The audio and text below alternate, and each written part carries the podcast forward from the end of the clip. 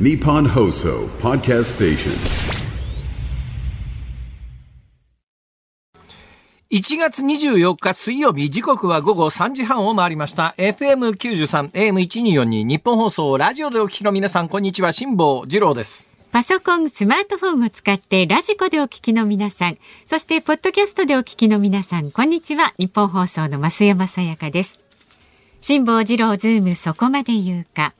この番組は月曜日から木曜日まで辛坊さんが無邪気な視点で今一番気になる話題を忖度なく語るニュース解説番組です。わかった。え？このオープニングで私が大体くだらない話をするのは、はい。その今一番気になる話題っていうその振りだ問題は。やめますか？ちょっと今もう一遍言ってももらえます？今一番気になる話題を忖度なく語るニュース解説私オンエア前。ずっと気になってたのがですね、えーダイヤモンド愉快という名前はどうしてダイヤモンド愉快なんだろうと。いらしてましたね。はい、うん。今日あの私の前のナイツさんの番組の前半のゲストにダイヤモンド愉快さんがいらしてですね、で目の前にスッと現れて、で私あのいつものように丸テーブルで新聞読んでたら、い、っぱい読みになるんですねとかって 声をかけていただいたんだけど、まあ。これって返答のしように困りますよね。俺は好きで読んでんじゃねえわみたいなそういうと喧嘩になるし。いやまあ趣味みたいなもんですからみたいなごまかしたんだけどあ、も。そうなんですか。でその時にどうしてダイヤモンドユカイさんはダイヤモンドユカイさんなんだろうと、まあ。で、調べりゃすぐわかるんだろうと思いますけども。ね。調べるのもめんどくさいから まあいいやと思ってだけど年齢だけ調べたんですよ、はいそしたらダイヤモンドユカイさんって61なんですねもう。還暦超えですか？びっ。くりした。ええろやっぱりね、髪の毛長いとはい。若見えしますね、確実に。若するし、髪まあの毛だけじゃなくて。若いか。まあ実際若いか。ね若いうんだから俺もね、ちょっと考えたんだ。長髪にしようかと。俺人生。生で一回だけ、はい。二十歳前後の頃に長髪にしたことあるんですよ。それぐそれこそ肩肩ぐらいまで届く長髪にしたことがあるんですが、はいその時にあのめったに行かない中学校の同窓会っていうのに最近あのよく行く同窓会があるんですが、ええこれとは別口のもっと巨大なあの本格的なイベントの同窓会が一回あったんですね。それに行ったら私があの中学時代に好きだった女の子が全然似合わないって言って それ以来やめたんです。あ、その一言でね。まあ。そんなことをね、思い出しながら、あ、どうしてダイヤモンドユカイさんは、ダイヤモンドユカイさんなんだろう。うん。という話は一旦置いといて、はい私昨日から実は、あの、申し上げたい、皆さんにぜひお伝えしたい、最新情報がございます。うわ、なんだろう。皆さん、はい。よく聞いてください。あのね、えっとですね、これしかしあんまり大きな声で言うと恥ずかしいのは、きっと多分、はい。あの、なんて言うんですか、私はよく知らなかったんですが、インターネットと SNS に書き込みすると、わけのわかんない人から誹謗中傷のメールが来るじゃないですか。あまあ。あれどうもですえね、えクソリップとか言うんですか？あ、言いますね。どういう日本意味ですか？クソリプライですかね？語源はいうことなんじゃないですか？要するにろくでもない反応、うん。えーなんかあの美味しそうなものをこう YouTube とかネットに上げると、えー被災者の人のことを考えたことがあるんですか？とかっていうありがちじゃないですか？俺は常に考えてるって、ええええ。俺は常にあの地震の被災者の皆さんだけじゃなくて、ええ。ガザ地区の避難の生活してらっしゃる方から、アフガニスタンでですね、タリバンの抑圧下に置かれてる皆さんのことも考えますけども、ええいちいち飯食う時そんなこと考えながら食えるかよと。まあでもいいんです。で、えー何を振ってるかというとですね、はいこれから私が申し上げること、もし私の SNS に書いた瞬間にはい大量のクソリプが来るだろうということがわかるんですよ。なんでそんなことも今まで知らなかったんだ、このアホみたいなトーンのよくリプライあるじゃないですか。間違いなくそれが来る話なんですけども、私にとっては昨日ものすごい新鮮な体験だったんです。はい。それも新鮮な体験でも、これを同じ話を増山さんに聞かされても、そうかなとしか思わないんですけど、もう間違いなくよく知ってる人という、もう、あのーお立場の方にはい。聞かされたんで、はああ、そうなんだとなんかね、目から鱗が落ちる思いをしました。教えてくれた方が、はい。教えてくれた方が、JA 茨城の人です。はああ JA 茨城で芋作ってる人です。JA 茨城で芋作ってるおっさんが、いやいや、あの、方がですね、うん。昨日、この曲の何回もお話ししている元関西支局にいらっしゃった K さんという方が、はいはい。えーその後、あの、本社に転勤になられて、で、関東近郊の JA 担当になられたということで、去年の暮れに私は巨大な白菜を1個もらって、この巨大な白菜食べるのに1ヶ月持ちますね、意外と。あ、そうなんですね。はい、白菜ね。結果1ヶ月持ちました。とにかくね、うちの冷蔵庫に入らないもんだから、まあ冷蔵庫に入るサイズになるまでに、あの、1枚ずつペリペリめくってですねむしゃむしゃ食べて、完食して素晴らしい。ようやくは、ようやく冷蔵庫に入る、野菜室に入るぞというサイズになったんで、ラップにくるんでしまって、年末年始挟んで、ちょっとずつ食べていたら、完全に最後なくなりました。はいはい。美味しかったです。やっぱり新鮮な野菜は持ちますね。美味しいですしね、本当に。というふうに思っていたのでございますが、はい。昨日、その方に、えーその K さんに連れてこられた JA 茨城の方が、あのね、さつまいもは冷蔵庫入れちゃダメですよって言って、え？そうなんですか？ああのね、さつまいもという芋はね、10度より下になると痛みが早くなりますから、もうあのー常温室温で保管していただいたら大丈夫ですからって言って、はい。さつまいも昨日もらったんですね。ほう他も何も昨日のうちに食べてしまいました。まあ結構苦労しました。私、あの、大阪の家ならですね、えーダッチオーブンの中に、えー河原で拾ってきた砂利を敷いてえー自家製石焼き芋というのをやるんですが、ね。こっちには、東京の家にはそういう設備がないもんですから、芋もらってどうしても焼き芋が食いたいなと、どうやって食ったらいいんだろうと思って、最初に、ラップじゃなくてアルミホイルでくるんで、はいえーうちはあのオーブンありませんから、オーブントースターしかありませんから、で、アルミホイルにくるんだものを電子レンジに入れるとえらいことになりますから。それはバチバチしちゃいますからね。はい、それはもう絶対ダメなんですけど、あそうだオーブンうんはないけどオーブントースターはあるわと思って、オーブントースターの中に入れてですね、ええええ電気代もったいねえなと思いながでらもゆっくりゆっくりね。10分ほど、うん。えーしまあ焼いたというか蒸したというか、はいはい。電子電子レンジじゃなくてオーブントースターに入れたんですが、え全く歯が立たず。何か変化が起きる気配もなし。そう、オーブントースターだとね、アルミ間ホイルに包まずに直に入れたらでも直に入れたら表面だけ焼けちゃうよなと思ってそれから取り出してですねそのまだ生のまんまのさつまいもを前に腕組みをしてうーんどうしたもんかな。そうだ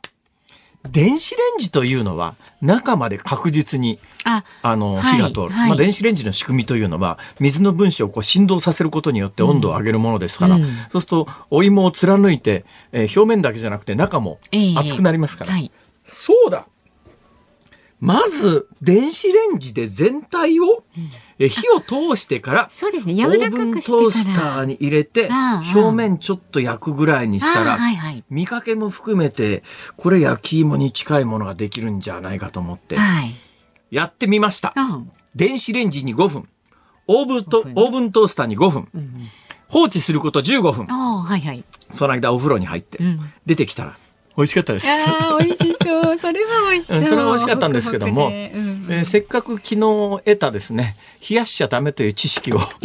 えー役立てる間もなくお腹の中に入ってしまいまして。まあでもこれを聞いて知らなかった方は、なるほどって。ほんで今日はまだ残ってた一本をですね、今日のお昼ご飯に食べてしまいましたから。いいじゃないこれ昨日の晩と今日の朝ご飯と2食いけちゃいましたからね、うんうん。ありがたいなと皆さんさつまいもを保存するときには冷蔵庫に入れずに常温で保管した方がいいらしいです。さておお芋全体がそうなのかと思ってましたけど、さつまいもだけなんですか、ね、からその方はさつまいもの専門家でああーの茨城県にですねはい。行方というところがあるんですよ、これなかなか漢字読めないですよ。行方のなめは行くですから。あのこれは関東の人は意外と読めるんですね。あの行く行人弁の行くですね。これはあのなんで関東の人読めるかというと滑川アイランドとかですね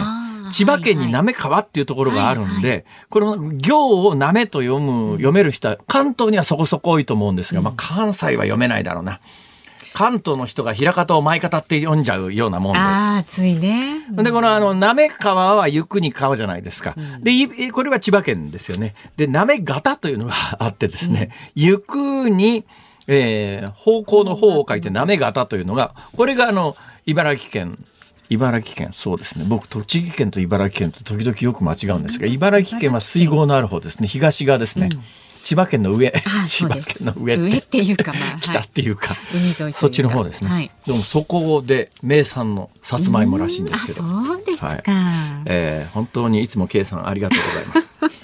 えー次はどうぞ。じゃがいもをお願いします。いやいや聞かなくて結構ですからね。あのでも美味しいものをね早く美味しいうちにお腹に収めるというのはいいことですよ、はい、そうなんです、はい。やっぱりね新鮮なうちに食べた方が芋でもいいと思いますよ、うんうんうん。まあだけど熟成した方がいいのかなそれで話はここからなんです。すね最近。あ話はここっから？あもういいです。こ どうぞ。こからの話は今度にします。あやめますか。私ね、その野菜の保存方法みたいなものをずっと考えていて謎が一つあるんですよ。誰かに本当に教えてほしいと思ってるんですが、はい。リンゴってね取れる時期決まってますよね。はい。あの、ピーマンとか、なんか温室栽培できるようなものって一年中実ったりなんかするじゃないですか。でも、リンゴって基本的にはやっぱり秋から冬にかけうんて実るはずですよ。うんだけどね、スーパーでリンゴを買うと、夏でもそこそこうまいんです。確かにオールシーズンリンゴってねだけど、秋から冬にかけて、リンゴの産地からリンゴを送ってもらって、はいそれを自宅で保管すると、まず常温だと1ヶ月持たないですね。ん冷蔵庫で丁寧に、あの、保管しても1ヶ月経つと、食は、食味というか味も食感も相当落ちるんですよ。だけど、スーパーで売られてるのって、夏でも食感もまあまあだし、味もまあまあだったりなんかして、一体あれは、どうやって保管してスーパーに並べてんだと。だから、日本産じゃなくて、その時に取れる外国産を入れてるケースもあると思うんですが、明らかに産地名が日本産で、こんな時期ありますよねリンゴができるはずないよなっていう時期にスーパーに並んでいるんだけれども、食べると自宅の保管では絶対無理というレベルの味と食感のものがスーパーに並んでたりするんです。はいあれ一体どうやって保管してんのかと。その保管方法が分かれば、あの、秋から冬にかけて自宅に届くリンゴだって、もうちょっと長期間美味しく保管できるんじゃないのかと。ああなるほどね誰かに教えてほしいと。万が一知ってえー、る方がいたら、JA 茨城さん、茨城の方どうすかね。茨城はリンゴ作ってないか。これはまあ長野か青森か。えーまあはいちょっと分かる方がいたらぜひ教えてください、もう本当に、本当に知りたいんです。んうんうんはい。えーで、またこれね、ネットに書くとほら、クソリップの嵐だったりなんかするでしょ。めんどくさい世の中だな、本当に。まあそういうのは気にしない方がねいいと思いますけど、まあ大丈夫です。私は基本的にまず読まないですから。あそうですかんなに暇じゃねえんだ、俺は。ありがとうございます。いいんじゃないでしょうか。さあ、ズームそこまで言うか。この後は昨日から今日にかけてのニュースを振り返るズームフラッシュをお送りします。で、4時台には月1レギュラーです。航空旅行アナリストの鳥海高太郎さんに政府の観光支援策、北陸応援割について伺います。5時台はアメリカ大統領選挙に向けた共和党の候補者選び第2戦ニューハンプシャー州でトランプ氏が勝利宣言というニュースについてお送りいたします。番組ではラジオの前のあなたからのご意見今日もお待ちしておりますあなたが気になるニュースなど送ってくださいメールは zoom zoom アットマーク 1242.com 感想などは X でもお願いします。ハッシュタグ漢字で辛坊治郎、カタカナでズーム、ハッシュタグ辛坊治郎ズームでお願いします。では今日のズームオンミュージックリクエスト、リクエストのお題は？美味しい焼き芋を食べた時に聞きたい曲。あ、リンゴじゃなくて芋ですね。美味しい焼き芋を食べた時に聞きたい曲。リンゴの方が曲は広がるな。たくさんありそうですレーベルビートルズとかほら、え、どうしますか？焼き芋にしまはいす。、美味しい焼き芋を食べた時に聞きたい曲。これ選曲の理由も書きまして、ズームアットマーク一二四二ドットコムでお待ちしております。では続いて外為ドットコムプレゼンツマーケットインフォメーションです。東京株式市場日経平均株価は昨日と比べて291円9銭安い3万6226円48銭で取引を終えました。トピックスは昨日と比べて12.85ポイント低い2529.22で取引を終えました。円相場は1ドル147円90銭付近で取引されています。東京市場の円相場は再び147円台へ上昇する展開となりました。昨日の日銀金融政策決定会合と上田総裁の会見を受けまして日本の長期金利が上昇したことから円買いが強まりますと午後には一時147円70銭台まで強含みました。海外市場ではユーロ圏イギリスアメリカの1月の製造業サービス業購買担当者景気指数の速報値が発表されます。各国の景況感の違いが為替相場に影響を与える可能性があり注目が集まります。以上外為ドットコムプレゼンツマーケットインフォメーションでした。 Cozy up 番組イベント第2弾開催決定。飯田浩司の OK コージーアップ激論横浜ベイサミット in 神奈川県民ホール4月28日日曜日出演は青山繁晴飯田康之小泉優ほか。チケット好評発売中。詳しくは番組ホームページをチェック。ニッポン放送ズームそこまで言うか。このコーナーでは辛坊さんが独自の視点でニュースを解説します。まずは昨日から今日にかけてのニュースを紹介するズームフラッシュですこの冬一番の強い寒気と冬型の気圧配置の影響で西日本や東日本の日本海側を中心に雪が降り続き明日25日にかけて能登半島地震の被災地でも雪が降り続く見込みです。自民党の森山総務会長は自身が会長を務める森山派を解散する方向で調整に入りました。明日にも派閥の会合を開いて所属議員の同意が得られれば総務省に政治団体の解散を届け出る考えです。ロシアの報道官によりますとプーチン大統領の北朝鮮訪問をめぐり3月17日に予定されているロシア大統領選挙の後になるとの考えを示しました。アメリカのニューハンプシャー州の司法当局はバイデン大統領の声に似せて AI 人工知能が生成したとみられる自動音声の電話が複数の住民にかかっていたことを明かしました。音声は大統領選挙に向けた予備選に参加しないよう呼びかける内容でした。ホワイトハウスは音声は偽物だと注意を呼びかけました。財務省が発表した2023年の貿易統計の速報値によりますと輸出は自動車などが増加したことから前の年に比べ2.8%増えて過去最高の100兆8866億円でした。一方輸入は7.0%減少の110兆1779億円でした。貿易収支は9兆2913億円の赤字でした。長崎県議会は佐世保市で計画していたカジノを中心とする IR 統合型リゾート施設の整備計画が国から不認定とされたことに関し資金は十分確保できていたなどと強調し今後 IR 関連規制を所管する国土交通省と協議する方針を示しました。大阪観光局は観光都市として大阪の魅力を高めるため F1 の誘致を目指すことを発表しました。場所や時期についてはまだ決まっていません。大阪で F1 ですか。できそうですかどっかで。大阪で F1 ですか、うん、F1 ってねあの専用のまあ専用っていうかまあ、サーキットですね、はい、えー、日本でいうと日本グランプリが行われてるのは鈴鹿サーキットか、うんうん、鈴鹿サーキット。つまりレース専用のコースでやるケースと、一般道を使うケースとあるんですよ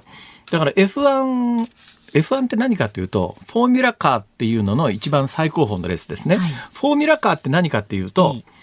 まあ、我々の世代は、まあ、ホンダの F1 フォーミュラカーって、こう、葉巻型のでタイヤが横に突き出してるんですが、はいはい、基本、最近のは葉巻型じゃないですけども、うん、あの、乗る人、ドライバーも、上に屋根がない状態で、外にこう、上半身出てますよね。タイヤも、ボディの中に、えー、ボディっていうかシャーシっていうか、その中に入ってないで突き出してますよね。フォーミュラカーの定義って簡単に言うと、車体からタイヤがこう突き出してて、裸で突き出してて、えー、ドライバーも裸で乗ってる、あれがフォーミュラカーっていうんです。ああいう車の最高峰の一番スピードが出るやつが、あのレースが F1 で、それからまあ、あの、F2、F3、F4 まであるのかな？なんかまあ、えーあるわけです。最近はあの、それにフォーミュラ E って言って、電動化のフォーミュラレースというのが、これは私、あの、去年も取材に行って、実は今週末サウジアラビア行くのは、このフォーミュラ E を見に行くんですが、サウジアラビアで行われる。このフォーミュラ E のレースは今年3月30日に、東京で、公道で、えっ、と、お台場の方でやるというので、あれは一般道を使うんです。で、フォ F1 もですね、日本の場合は鈴鹿サーキットがベース。一遍鈴鹿じゃなくて静岡でやったこともあります。富士グラン、なんか富士スピードウェイかなんかでやったことありますけど、基本はもうあの、ずっと鈴鹿で開催されてますね。で、えーえー F1 全部そういうサーキットでやってるかっていうとそうじゃなくて、例えば有名なモナコグランプリっていうのは、もう伝統的にモナコの、ね。モナコの市街地でガーって走ったりなんかするんですよ。うん。で、モナコだけじゃなくて F1 って、あの、これがですね、フォーミュラカーでも、世界で一番スピードが出る平均速度が高いのは、あの、インディ500っていうアメリカのインディレース、インディカーレースっていうのがあって、これもやっぱり今フォーミュラカーみたいな、えータイヤが突き出しててっていうむ超高速の車を使うんだけども、どこが違うかというと、はい楕円形のコースをぐるぐる回るんですよ。で、楕円形のコースをぐるぐる回って、その楕円形のコースには、バンクって言って、はい。コーナーに傾斜がついてんですねなんかす。り鉢状になってるだから。競輪なんかのコースみたいなあーあんな感じですよええはい。そうするとコーナーでスピードを落とさずに、まあ若干落とさないと危ないですけど、落とさずにそのまんまつ突っ走っていけんですよ。サーキットとか公道みたいにバンクがないところでそんな高速でコーナー曲がったら吹っ飛びますから、ええエンジン力で。だからコーナー曲がるときにギャーッとブレーキ踏んでスピードを落として、で直線コースになったら一気に加速していくっていうのが、あの、基本的なレース形態で。ただね、私は、あの、素人の、素人だけれども、ある程度知ってるっていう範囲の中で喋ってますから、えーあの、基本的に、このあたりの話ってね、やたら、本格的な専門家が多いんですよ。ね、はい一般の中に。ええそうすると必ずね、なんかいわゆるクソリプの嵐になったりなんかするんで、あくまでも一般の方向けの、はい、そうですね。私みたいにわからないあ人そうそう。向けてね。だから基本的に、だから F1 レースって、そういうあの、サーキットっていうところで専用会場を使うところもあれば、公の道で公道でやるケースもあって、大阪には、少なくとも私が思いつく F1 のレースができるようなサーキットは思いつかないですから、やるんだとしたら、万博開催地のあの夢島とかのあたりの、であんまり道が古いとですね、デコボコ、行動でやるって言ったって、あんまりデコボコの道じゃ危ないですから。ええそれとまあ道新しい方がいいですから。だから、多分言わないけれども考えてんのは、えー2025年万博開催後の万博会場跡地のあの辺の埋め立て地をレース会場に考えてんじゃないのかな？だけど、F1 ってね、はいあの、やる本部があるんですが、はい本部がいろんな細かいところの金まで全部持ってくんですよ。はあ開催地は、チケットの売り上げだけが頼りだったりなんかするんで。そうなんですか。こう、そうなるとね、うん。さ、開催するって手挙げるのは簡単だけども、開催させて成功して、ん。えーペイするというのには相当ハードルが高いですから。経済効果が非常に大きいんで、ええやることによっての経済効果ありますが、はい。だけど自治体としては儲からなかったりなんかするんで、これ今後、またそんなことに金使ってっていうような話の中で潰れていく可能性も、私は50%以上はあるんじゃないかな。なに結構高いですねはい、だから、あの、やる確率は私はまだ数パーセントと見ております。そうですか。はいズームフラッシュでした。 Cozy up 番組イベント第2弾開催決定飯田浩司の OK 工事アップ激論横浜ベイサミット in 神奈川県民ホール4月28日日曜日。出演は須田慎一郎峯村健司宮崎哲弥ほか。チケット好評発売中。詳しくは番組ホームページをチェック。1月24日水曜日。時刻は午後4時3分を回っています。東京有楽町日本放送第3スタジオから辛坊治郎と。増山さやかでお送りしています。さあ今日はね、リンゴについてのメールをたくさんいただいてます。リンゴの保存方法ですね、うんうん。はい青森県のカビルンルンさん39歳の方ですね。ほうほう青森県では保存の際、周りの空気を調整する CA 貯蔵をします。専用の冷蔵庫があります。CA 貯蔵。なんかリンゴは収穫した後でもまだまだあの実が生きて酸素を必要とするので、はそれでエネルギーを消費しちゃって鮮度が失われちゃうリンゴからが、はい、そうすると殺さないように呼吸を、そうそうそう。まあ要するにリンゴを眠らせちゃうってことですかね。みたいですね。酸素二酸化炭素窒素温度湿度を調整して保存するんですってそんなことしてんだ。それはちょっと家庭じゃ無理だな。無理ですねもしかこれ買っていただくかね CA 貯蔵庫をね冷蔵庫の中でも空気の蘇生は一緒だからな。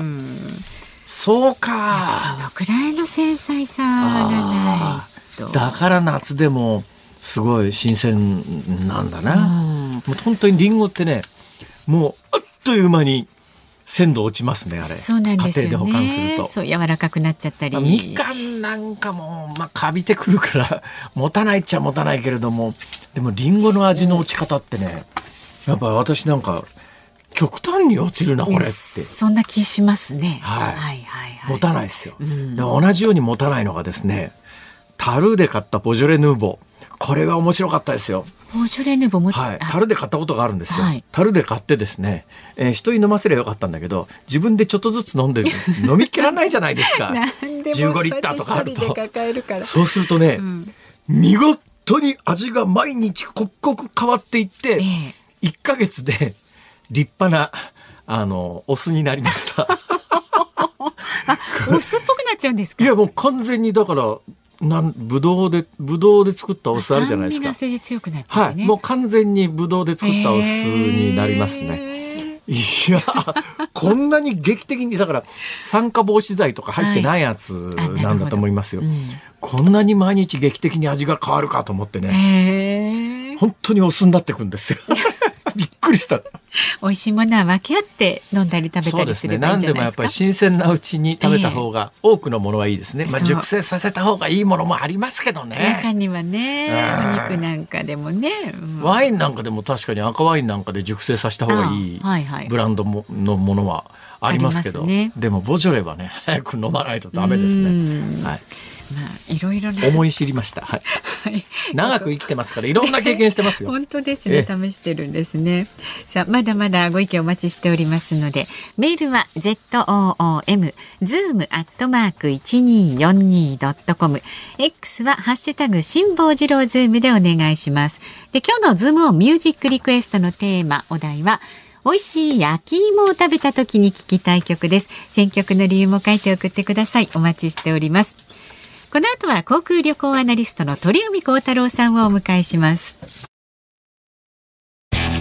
Cozy up 番組イベント第2弾開催決定。飯田浩司の OK 工事アップ激論横浜ベイサミット in 神奈川県民ホール。4月28日日曜日出演は青山繁晴飯田康之小泉悠ほか。チケット好評発売中。詳しくは番組ホームページをチェック辛坊さんが独自の視点でニュースを解説するズームオン。この時間特集するニュースはこちらです。北陸応援割一泊最大2万円の補助へ。能登半島地震をめぐり政府は北陸地方への旅行代金を補助する北陸応援割を3月から4月に実施し1人1泊あたり旅行代金の50%最大2万円を補助する方向です。明日25日にも正式に決定します。あはい。この時間は鳥海高太郎さんをお招きしております。よろしくお願いいいたします。今年もよろしくお願いします。今年今年初めてです、ね。初めてですか？はいねえ年末年始どこに行ってらしたんでしたっけ？いや、年末はですね、本当は2、3、4で沖縄に行くつもりでいたんですがえっと、1日の北陸のちょっと地震が起きた関係えええでえ、ちょっとまあ、あの、行くのを見合わせましてそう思ってましたら、今度2日の日に日本航空の飛行機の件もありまして、ね。まあ、すぐもう羽田に行って、現地の様子とか、まあ、どちらかというと、まあ、僕、事故のことよりも、まあちょっとお客さんがどういう感じで、この外国の観光客も含めて外国からの、はい。まあちょっとその混乱とか、あと、まあ滑走路一本ないことによっての減便というか、飛ばなかった、そういったちょっとところの部分を、まあ特に取材をしてたかなっていう、なんかそれで終わっちゃいましたね。えー、今は羽田の滑走路は4つ全部使える状態に使えます。なはい。ったんです、はい。で、ね C 滑走路って一番長い滑走路で、唯一離陸と着陸を同時にというか、あの同じ時間帯でも両方併用してるっていうまあ、それであんなこと起きちゃったっていうことですね。それで起こってしまったってなりましたよね。となると、もう、あの、1月2日の事故の影響は、あの、羽田に関してはない。あ、もう今全くもう正常通りに戻ってます。ええで昨日は新幹線が うん止まりまして、ねはい、僕もちょっと宇都宮の帝京大学です。ちょうど自分の科目の試験があったんで、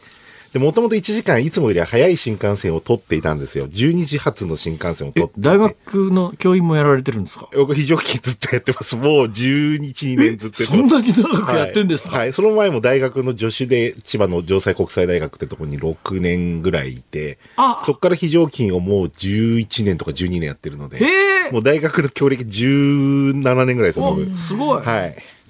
あ、そうなんですか。はい。そうだ、初めてそんな話しましたね。いやいやいやいや、そうだ。にそうです。昨日試験あって、ちょっとまあもう、宇都宮だったんで、まああの、新幹線にダメだったら、まあ在来線で行くか、高速でもう自分の車で行くかっていうので、もう、高速道路で行きましたけど、ええ。はい。だけどもう、払い戻しがすごい最初めんどくさくて、ええ。で、結局、JR ってなんか2時間遅れると特急券が全額払い戻しで、はいはいはい。運休が決まらないと、その無手数料で払い戻しが本来できないみたいな感じがあって、ええで、結局、あの、エキネットって、まあ僕インターネットで買ってたので、ええ。まあコールセンター電話したら、まあ無料、無手数料で払い戻ししてくれましたけど、飛行機に比べるとそこがなんか少し遅かったなと。それで言うとね、うん。これ鳥海さんにクレーム言うような話じゃないんですけども、最近私あの緑の窓口に行かなきゃいけない用があってもしかするとネットで手続きすりゃできたような話なのかもしれないですけども私の年齢になるともう対面で緑の窓窓口行った方が楽だとか、はいまず思うわけですよ。ところが緑の窓口 JR 東日本管内どんどんなくなってて。山手線内もなくなってる駅確かありますよね。もう、いやもうその有楽町ないですよ。有楽町もそうですか。もう、あ、そっか、有楽町ないですね。有楽町の、はい有楽町みたいなターミナルで、みどまあターミナルでもないのか。まあ、いや、でも大きい駅ですよ。はい。いやそれで緑の窓口なくて東京都の緑の窓東京駅の緑の窓口行ったらこれがまた場所が分かりにくいところにある上に大行列ですよ。数が減ってるから、今、並んでますよね、どこのあなんとか並んだですか？もうちょっとサービスは。ネット化を進めてるっていうけど、ネットじゃないと対応できないものって結構あ対面じゃないとね。変更できないとか、そういうのが、やっぱ対面ってやっぱりそうなんですよね。うん、なんか、便利になりつつある部分もあれば、逆にイレギュラー時は本当に不便だなっていう、全くそうですあねの、ところありますよね。さて、えー今日お越しいただいた最大の本日のテーマは北陸応援割なんですがこれまだ発表になってないんですか？そうですね。まだあの、方針だけ一応官房長官の方から発表があって、ええ概要につきましては、まあ明日以降に、まあ明日出るんじゃないかなと思うんですけど、まあ3月からあとゴールデンウィーク前までの期間を対象に、まあ旅行代金の50%引き。で、最大2万円を一応助成するということで、まあ今回その地震の影響が大きかった、まあ石川県をはじめ、まあ富山、新潟、福井と、まあ、北陸3県プラス新潟がまあ対象になるということで、まあ仕組みはもう GoTo トラベルとか、まあ全国旅行支援みたいな感じのまあ割引で、まあクーポンは出るか出ないかがちょっとまだわかんないから、まあ今のところ出ないのかなって感じはしますけどね。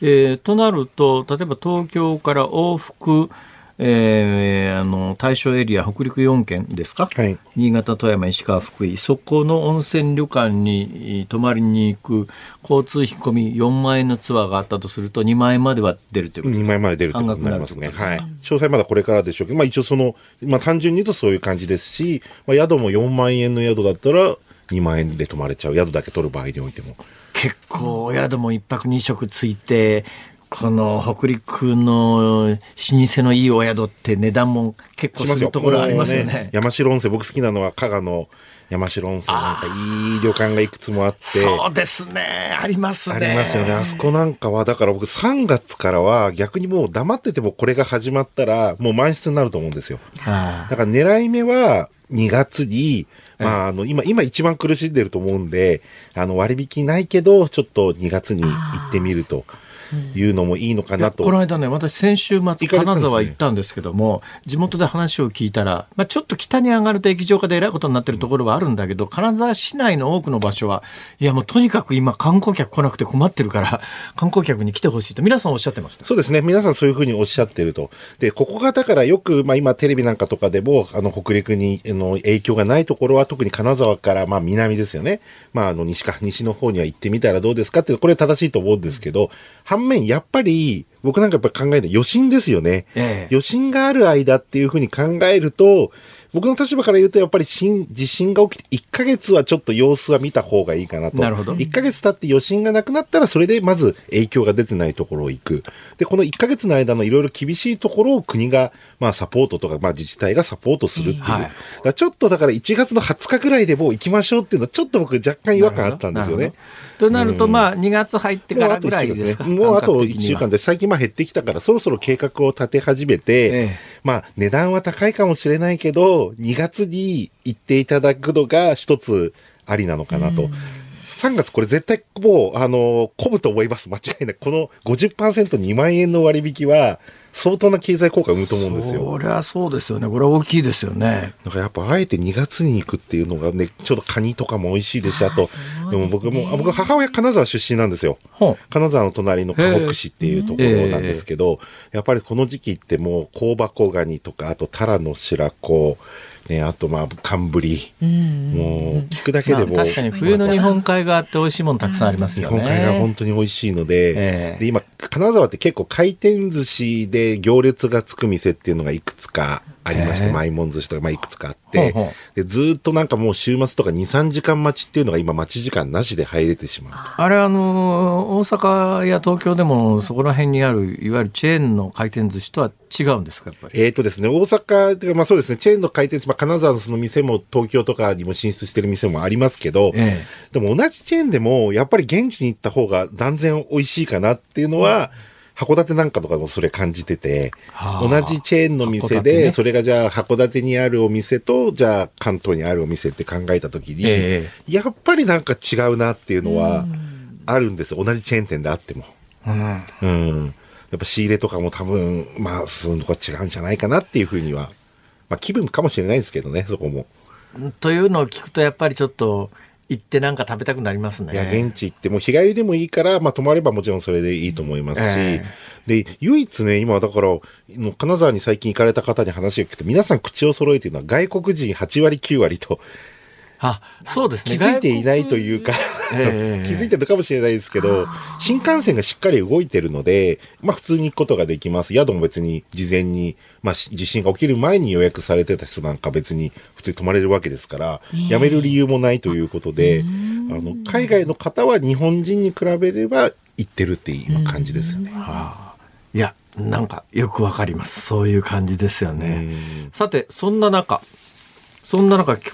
えー、鳥海さんが、えー、話をしてくださるというのは JAL の話少し JAL の話しましょうか。あのー先週の水曜日ですね、ええ。っ、と、JAL の社長定例会見っていうのがありますということで、我々、まあ、昨日航空に携わる記者の人とか、はい。人たちが、まあ、日本航空 JAL の本社に、えー行くということええで、えええ。っ、と、3時から15時から会見だったんですけど、はいはい。まあ、14時50分に、えー日経新聞がその速報を出しまして、社長交代という、そのタイミングで？うん。なので、えっ、と、いきなり発表って、普通はね、人事に関わる会見をやりますみたいな感じで、えっ、と、連絡が来ることが多いですけど、今回は普通の社長の定例会あ見の中での、私なんかが新聞の見出しで知ってる範囲で言うとなんか元キャビンアテンダントの方そうです。それが、あの、キャビンアテンダント出身の JAL の社長も初めて、女性の社長も初めて、で、もう一個、あのあったのが、昔の東亜国内航空、東亜国内航空 TDA って、わかりますよね、志保さん。いやわかります。その後、ジャスになったんでしたっけ？そうです。東亜国内航空、えっ、と、日本エアシステムで JAS、はいそれで、えっ、と、日本航空と経営統合したと。東亜国内航空時代にキャビンアトアテンダントで入った人が日本航空の社長って、まあ、昔なら考えられなかったいや、絶対に、あの、統合してたら、やっぱり JAL 出身者が、まあ、あと10年、15年ぐらいは多分、占めるんじゃないかなと思ってましたけど、ね、1985年に入社です。東亜国内航空に。それで JAL ジャス統合っていうのが2004年なんですよね。はいだからまあ JAL ジャス統合で今年で20年に、まあ、なるわけですけど、ええこのタイミングで、だからその、女性社長も驚きましたけど、旧 JAS 出身者が社長になったっていうのも、やっぱり、その人物で社長を選ぶ時代にちゃんとなったんだなっていうそこがやっぱり今回感じたところありますじゃあね。ちょっとこのところニュースその前1月2日の事故はともかくとしてニュース多いなと思うのは今日のなんか昼のニュース見てたそうです。あの、らエアバスエアバス、A350 僕も今羽田行ってきまして、はいエアバスの A350 という新しい国際線の飛行機、ええーこちらが今日デビューで、羽田ニューヨーク線でデビューなんですけど、まあ、ファーストクラスは2人座れるぐらい広い、もう個室型で、2人いらないっしょ1人2人はいらないかなと。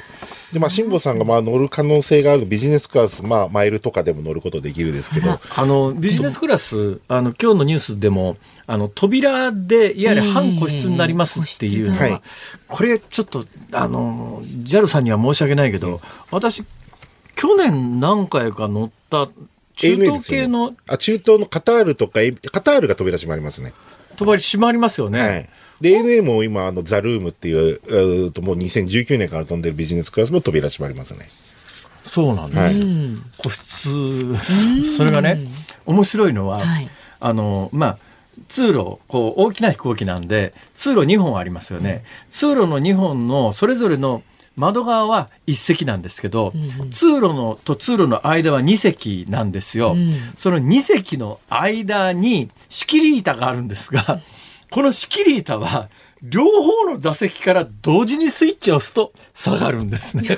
そうそう、4人が向かい合わせで、あのー一緒にこう一緒に食事っていうか、その辛坊さん乗られたであろうカタール航空っていうのは、半分の座席は後ろ向いてるんですよ。ANA のビジネスホテル後ろ向いてた後ろ向いてた後ろ向きの席と前向きの席が、それによってスペースを効率よく使うう。そうか、あれ4人部屋になるんだ。あの、カタール航空のやつは。はそれで会議ができますよとか、まあ、すごいお金持ちのご家族の方が子供二人、お父さんお母さんで4人で迎え合って、機内食食べれますよっていう。まあ今一番いろいろ。考えてますね。そうなんです。なんか、あの、そういう意味では嫌な言葉を使いますけど、なんか航空会社各社、いわゆる金持ち商売に走ってませんか？ですがね、今回 JAL がプレミアムエコノミーがすごいいい。多分今までの各社のプレミアムエコノミーの中でかなりレベルアップを今回、僕もあの、この間、えっ、と、機内内覧会やって実際座らせてもらいましたけど、足元のあの、フットレストってあるじゃないですか。はいはいあれが完全にあの、水平になるっていうか。あの、そうですね。足元がふ、まあ、水平になるっていう。まあ、今、あプレミアムエコノの、ミー鳥海さん、カタログを見せてくださってますけども、ぶっちゃけ言うと、ものすごい初期の80年代のファーストクラスの座席ってそんなもんでしたよあ、ね。そんな感じですね。そう昔はもうだって、まあそんな広くなかったですね。まあ、ファまあ、ファーストはね、ただ横幅が広かったんで横幅が広くて前との間隔が狭いのが昔のファーストクラスの特徴ですよね。まあ、その後、あの、国際線の長距離に乗るビジネスクラスって、ファーストクラスはもちろんなんですが、ビジネスクラスはフルフラットって言って、完全に平らにね真横真横で寝られるようになって、そうなってきて、えー昔の、まあ、ビジネスファーストみたいな座席の背もたれが深いとかなんとかっていうので言うと、座席の幅はちょっと狭いですけど、今のプレミアムエコノミーってそんな感じですそうですね。座席はそこまで幅はそうでもないけど、やっぱり背もたれが倒れたりとか、足元ゆったりとか、いや、もうそれもかなり十分で、ちょっとあの、近々乗りにニューヨークに行くニューヨークに乗りに行く。はい。次回の放送までの間には行きますので、は いちょっ。と乗りに行くのがニューヨークですからね。すげえな、それ。いや、やっぱこれちょっとやっぱ乗ってみたいな。まあ JAL がね、鳥海さんの場合20年ぶりに飛行機を、シップ機をあ、そうなんですか。変えたんですよ。今までトリプルセブンってボーイングの飛行機をずっと。777だったんですね。777でで、国内線はすでに今回のまああの事故起こった飛行機もそうですけど、エエアバスの350 A350、ですねあれがダッシュ900ってやつで、それよりちょっとまた胴体が長くなってダッシュ1000という飛行機なんですね。だこれを使って、まあ、この世界に、まあ、いろいろ挑戦していこうっていう。ーそういえば今年、なんか、なんかの記事を読んでたら、今のはまあ JAL の話ですけど、日本航空じゃなくて全日空もヨーロッパ便を3便増やすみたいな。えっ、とですね、これがですね、まずですね、夏までにウィーン、羽田ウィーン線を、えとウィーンってオーストリアですか？オーストリアね。もともと飛んでたんですけど、ええ。それを、えっ、と、8月かな、復活をさせます。はあ。で、あと10月末以降、まだ日にちは発表されてませんが、えっ、と、ストックホルム、スウェーデンの。はいはい。それとトルコのイスタンブール、ええ。あとイタリアのミラノと。もともとは、だから2020年の4月に飛ばす予定だったのがコロナで結局就航延期が4年続いて、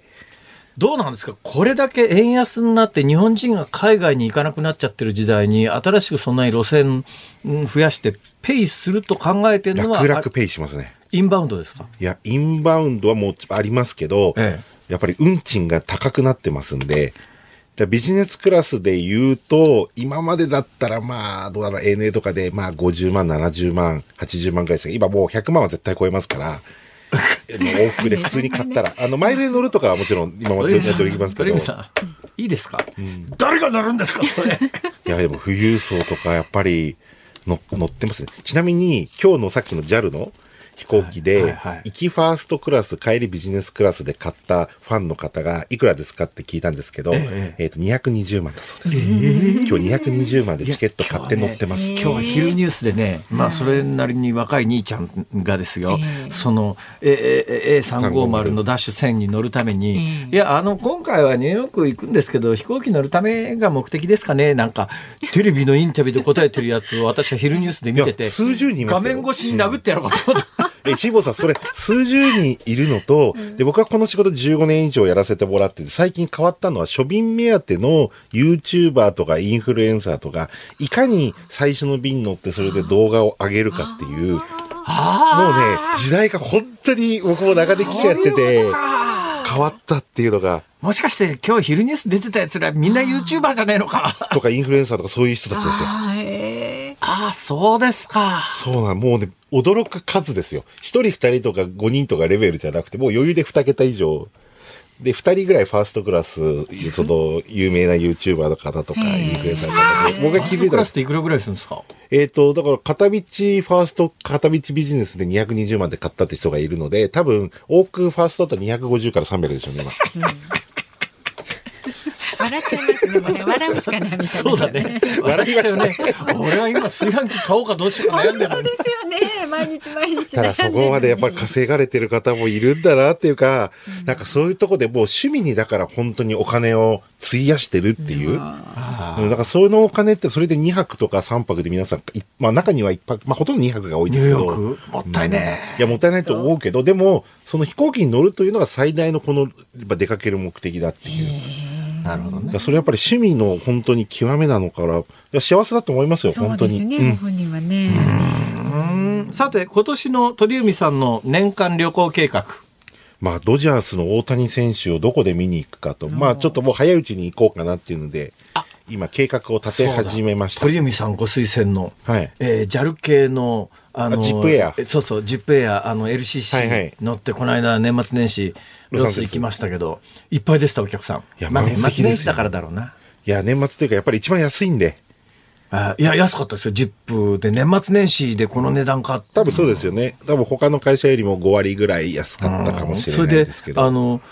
食事はふ大したことないけ、ないっていうか、まあ、有料で全部予約してる有料なんだけど。ども、あの、私はたまたま席がなかったんで、乗れなかったですが、いわゆるそのフルフラットの座席もあるんですね。ビジネスクラスですね。一番安い時僕、あれがロスまで11万で買いましたよ。フルフラットトで？片道で。あ、それは安いね今大体20万円台ぐらいです、片道。でも大手が50万以上するので、まあ、あの、それでもいの安いかな。だからまあいろいろ値段は上がってるんだけれども、やっぱり選ぶと知識を得て選ぶとまああの比較的リーズナブルで旅行ができる、そうですね。4月以降です。それこそ野球シーズン、ドジャースの大谷選手始まった頃になると、ジップエアほぼ往復で9万、10万ぐらいで、エコノミークラスで、ああの、燃油サーチャージもいらないので、あの、空港税込みで10万ぐらいで買えますんで、ただ、エンゼルスよりも、今調べてますが、チケット、あの、観戦チケットですね。だいたい3倍、同じ席見たら3倍から4倍。今大体ドジャースのせ試合って1試合いくらぐらいするんですか？えーと、通常時で外野で100から100ドル弱が最安値ですね一番安い席で1万80ドルか90ドル。ああ1万円1万円2 2000円ぐらいになっはいちゃいますね。で、もう、あの、僕が大谷選手、エンゼルスで見たとき、ネット裏近くで180とか200で買えてたような席はもう1000ドルですね。そうして考えると阪神戦安いねいやいや、もう安いですよ。本当に安いや、日本で野球見ると、だって100ドルの席ってないですよね。1万5000円、うん、あと年間席とかあれだけど。だって1000ドルって15万だよ、一試合そのぐらい。ただまあ、普通に内野の1階席で見たら、まあやっぱり300ドルから400ドルがおそらく、ー1階席だったらそのぐらいが相場ですかね。6、7万、5、6、5、6万。5、6万。だからまあ、ただエンゼルスよりも交通アクセスが非常に便利になるので、ホテル代もだからダウンタウンとか街中に泊まって、ユニオンステーションってところからバスで行ける私ね、野茂がいた頃にドジャースタジオ何回か行ったことあるんですが、ものすごい傾斜のきつい。ものすごい一番上のトップデッキだってもう見下ろす怖いですよ。上の座席で、これ落ちるんじゃねえか、これっていうような。そう、だからもうちょっと3試合か4試合見に、早いうちに3月か4月に行こうかって今、画策してます。ちょっといち早く報告してください。そうですね。そしたらあの、行くのはお金かかりますけど、ここでラジオで鳥海さんの報告聞いてる限りはただですから。そうですね。それで私たちは楽しむっていうね。ありがとうございました。はい、どうもありがとうございました。航空旅行アナリストの鳥海高太郎さんでした。ニッポン放送辛坊治郎ズームそこまで言うかをポッドキャスト YouTube でお聞きのあなた増山さやかです。飯田浩司です。お聞きの内容は配信用に編集したものです。辛坊治郎ズームそこまで言うかは月曜日から木曜日午後3時半から生放送でお送りしています。ラジオの FM93 AM1242 に加えてラジコでもお聞きいただけますよラジオラジコでは配信版では聞けない。あんなことやこんなことがいっぱい。さらにリポーターがあなたの街にお邪魔する中継企画やえ辛坊さんが「夕刊フジ」の記事を解説する「夕刊フジそこまでズーム」えそして生放送でしか参加できないリスナー参加コーナー「ズームオンミュージックリクエスト」など盛りだくさん。ぜひラジオラジコでも辛坊治郎ズームそこまで言うかをお楽しみになってください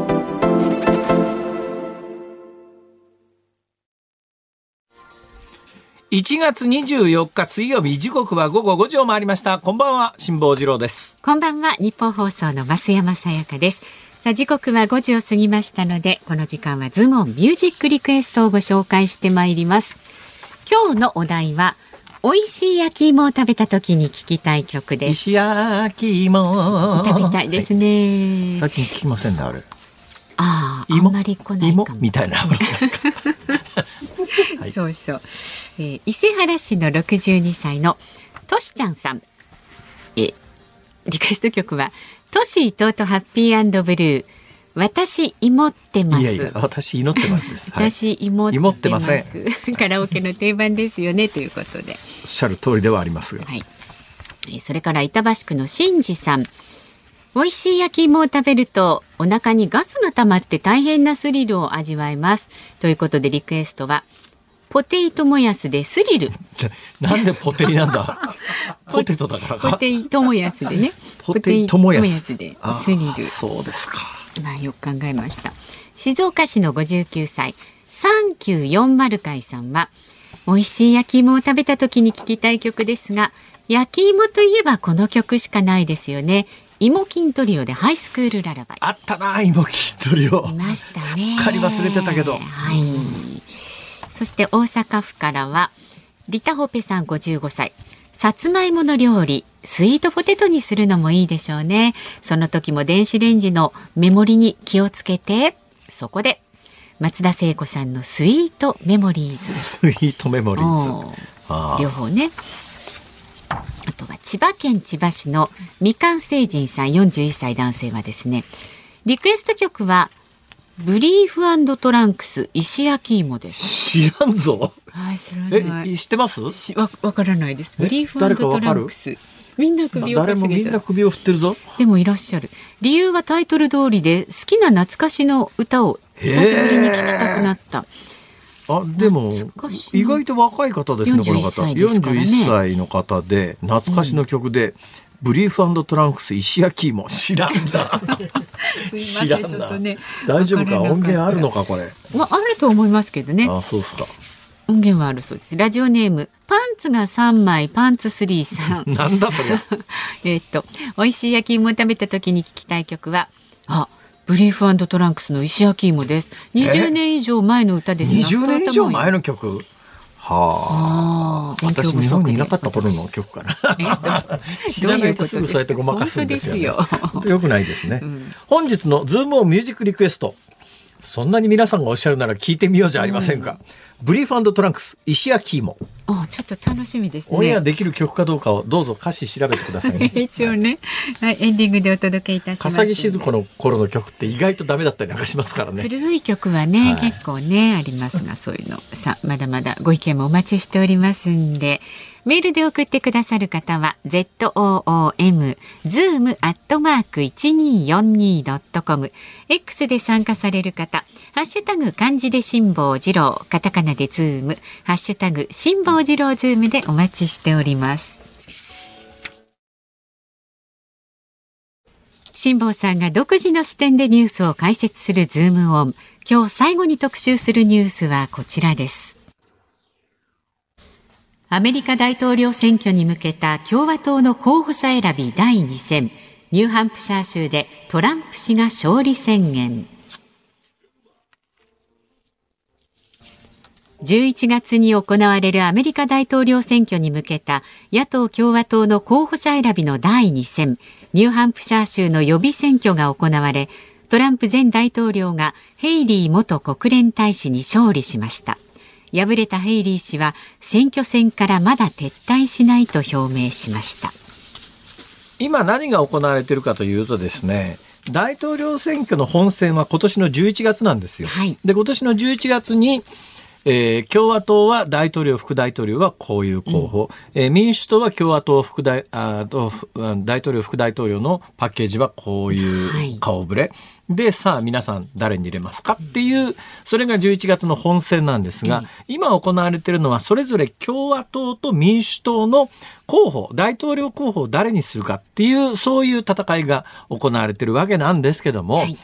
民主党に関して言うと、バイデン大統領の2期目なんで、アメリカ大統領って1期4年2期までできるんですね。逆に言うと2期までしかできないんですが、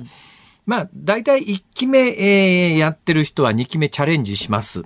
で、2期目チャレンジするときに、はいまあ、一応よ予備選が行われるんだけれども、もうそれは最終的に現職のバイデンさんが民主党は候補になるということがもうこれ確定してます。ただ今、あの、ちょっと今回のこれまた別で解説が必要なんですけども、ニューハンプシャーで、じゃあ民主党は予備選やったんですけども、やったんだけど、今回ニューハンプシャーの民主党の予備選って、ええバイデンさん出てなかったりするんですよ。というのがですね、えー民主党の本体が今回のニューハンプシャーの予備選っていうのを、まあ、正式な予備選として認めてないっていう、ちょっとこれは背景複雑なんですけども、これ解説しだすとこれだけでええ10分いきますから、もうこれ以上の解説はやめときますけれども、まあ、簡単に言うと、えーニューハンプシャーで公式の予備選じゃないんだけど民主党でバイデンさんがどのぐらいぶっちぎりで勝つかっていうのが非常に注目されている段階で今のところこれ結果出てない段段階なんですが、まあ、民主党に関して言うと、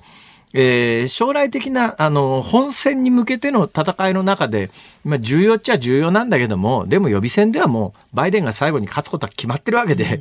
注目は共和党チャレンジャーであるところの共和党の候補が誰になるかなんだけれども、今回結論から言います。えー最初の党員、全米50州で順番に行われていく中で、最初に行われたアイオワ州の党員集会。党員集会と予備選っていう、これ州によってやり方違うんですが、はいはいまあ、どう違うかというと、予備選っていうのは、選挙みたいに投票するんですね。はい党員集会っていうのは、その党員の人たちが集まって、わーわー言って、地区ごとにこう誰にするって決めていくっていう。まあでも、まあ、選挙と変わんないですよ。んで、その一番最初のアイオワというところは予備選じゃなくて党員集会というので決めるんですが、そのアイオワ州の党員集会ではぶっちぎりでトランプ前大統領が勝ったんですね。で、今回ニューハンプシャーでトランプさんがやっぱり勝ちました。2戦連勝です。で、この二十数年間の間に、えー最初のアイオワ州と次のニューハンプシャー州で、両方でどちらかで勝てなかった候補で、はい最終的にあの大統領候補に残った人がいないという前例を見ると。最終的にはトランプさんが共和党の候補になることで、まあ決まりなんだけれども、ええ思ったほどの差がつかなかったんで微妙なけ選挙結果なんですよ。で手元にあるのがまだあのえーまあ、開票率25%ぐらいの数字しか手元にないんですが、この段階で得得票率がトランプさんが55%。で、2位につけたというか、まあ他にいないんだけど、ヘイリーさんが43%。55対43.5なんですね。はいその差10ポイントちょっとじゃないですか。これあの、す事前に行われた何回か行われている世論調査の中で、一番差がついた時には20ポイント差がついてるわけですよ。ええで一番差が接近した時に7ポイントまで差が迫ってたんですが、今回10ポイントちょっとぐらいの差なんですね。あ微妙なんです。これがもっとぶっちぎりで差がついてたら、え2番手のヘイリーさんが、えーもうこれでやめますということで言うともうトランプさんに決まるんですけど、えーでもヘイリーさんもやめる数字じゃないんですね。なんか踏みとどまったっていう感じの数字なので、まあ、ぶっちゃけ最終的に勝つことはないだろうけれども、やめるにやめられないっていうぐらいの数字取っちゃったわけですよ。はあはあで、今回やっぱヘイリーさんは、このニューハンプシャーにかけてたところがあって、実は、あの、アイオワ州で2番手につけてた人が、確かデサンテスさんっていう人がね、はい。これで辞めちゃいまして、2番手につけてたのになんで辞めたかというと、デサンテスさんは初戦のアイオワ州の党員集会に全てをかけて、ず州の至るところ回って、ここにかけてたんだけれども、2番手にはつけて、ヘイリーさんには勝ったんだけど、トランプさんにはもう全く歯が立たないぐらいの大敗を喫して、2番手なんだけれども、これダメだと。で、初戦で選挙結果を受けて辞めちゃったと。で、実際、実質残ってるのはトランプさんの対抗馬としては、このヘイリーさんという女性しか残ってなかったんだけども、えーこの差が微妙なのはですね、もっと差がつくだろうという予想もあったんです。なぜかというと、選挙戦から離脱したデサンテスさんって、アイオワの時には出てた人が、辞める時に、今後はトランプさんは支持すると。だから、あの、デサンテスさんが持ってた票がトランプさんの票のところにガッとの乗る可能性が出てきたんで、ええもっと大差でトランプさんが勝てるかもしれないっていうのが一つ見方としてあったんですね。で、ヘイリーさんもこの選挙負けるともう撤退が決まっちゃうので、ヘイリーさんは逆に、あの、アイオワ州、初戦のアイオワ州は思想的にヘイリーさんを応援する人たちは多分少ないだろうと。えーまあ、かなり前にあの詳しくお話ししましたけどキリスト教保守派みたいな人たちが大変多いところなんで、ヘイリーさんってもうちょっとリベラル色が強いんで、共和党の中でもちょっとそこだと戦えない。今回のニューハンプシャーってやっぱりちょっとアメリカの東部のちょっとリベラル色が強いところなんで、ワンチャンスヘイリーさんが勝てるかもしれないというところで、ヘイリーさんはここの州に全てをかけて、事前準備を整えたんですね。はいだけど直前にデサンティスさんが辞めて、その票がトランプさんにガッと乗る乗るという、ヘイリーさんにとってはすごい逆風の中で選挙戦を迎えて、10ポイントちょっとの差という、また微妙なところ来ちゃったなっていう出しかねる、と辞めるに辞められないけれども、うん、でも完全にトランプさんがぶっちぎりで2つ勝ったっていうほどでもないし、っていう。えーでも今後を予言するとですね今回のこのニューハンプシャーの選挙にヘイリーさんはかけてましたから、はいここでもやっぱトップ取れなかったということだと今後まあ勝ち抜いていってトランプさんに勝って共和党の候補として大統領の候補者になるという可能性はまあぶっちゃけ極めて薄いです。ただまあトランプさんってまあ、言っても78かなんかでええ。年齢的にかなり高いんで、ええ。このぐらいの年になるとはっきり言って健康状態何がお起きるか分かんないですからね。ね。ということもあるし、うん。えーしばらくはヘイリーさんとトランプさんという戦いが各種続いていくんだけれども、まああの健康である限りは最終的にトランプさんが共和党の、えー大統領候補になる流れはもう変わらないよねっていうそういう選挙結果でありました。ズームオンでした。ズームオンミュージックリクエスト、えー、お届けしているのは、パンツが3枚、パンツースリーさん、TB カズさん、犬黒さん、みかんせいじさん、駿河ビーコさん、鉄横浜さん、以上6人の皆さんからのリクエストです。ブリーフトランクス、石焼き芋。は知ってました？あ、ちょっとごめんなさい、聞いたことなかったですけど。えー2000年に発売されてますね。まあ、えー手元のメモによると、うん最大のヒット曲は「青のり」という曲だそう聞いてです。みたくなりますね、こうなると、知らね。んがな。青のえりも聞きたい。ー皆さんいろんな曲知ってますね。ねえ、本本当に。いやー。歌詞もなかなかちょっと面白い歌詞えー多でしたけれどもね、分私初めて聞いたんじゃないかと思います。うん。ねありがとうございました。ありがとうございました本当に。さあお聞きの日本放送この後5時30分からは伊集院光の種。今日のメールテーマ種は行列並びました。パートナーは日本放送の前島香音アナウンサーです。6時からは鶴光師匠お美和子様鶴光の噂のゴールデンリクエストで明日の朝6時からの飯田浩二の OK 工事アップコメンテーターは総実総合研究所チーフエコノミストの吉崎達彦さんです。アメリカ大統領選挙の共和党候補指名争い、衆議院予算委員会について取り上げます。で、明日午後3時半からの辛坊治郎ズームそこまで言うかは木曜日ですから、飯田浩二アナウンサー登場です。いやーえ伊集院さんの番組の種は行列並行びました。私ね、去年までは人生最大の並んだのは、1970年の大阪万博の時のソ連間のあー3時間というのが最長だったんですが、去年の夏ハワイのレンタカー屋でですね手続きに半日並びました。人生最大。まあ、ここまでのお相手は辛坊治郎と。増山さやかでした。明日は飯田君も登場です。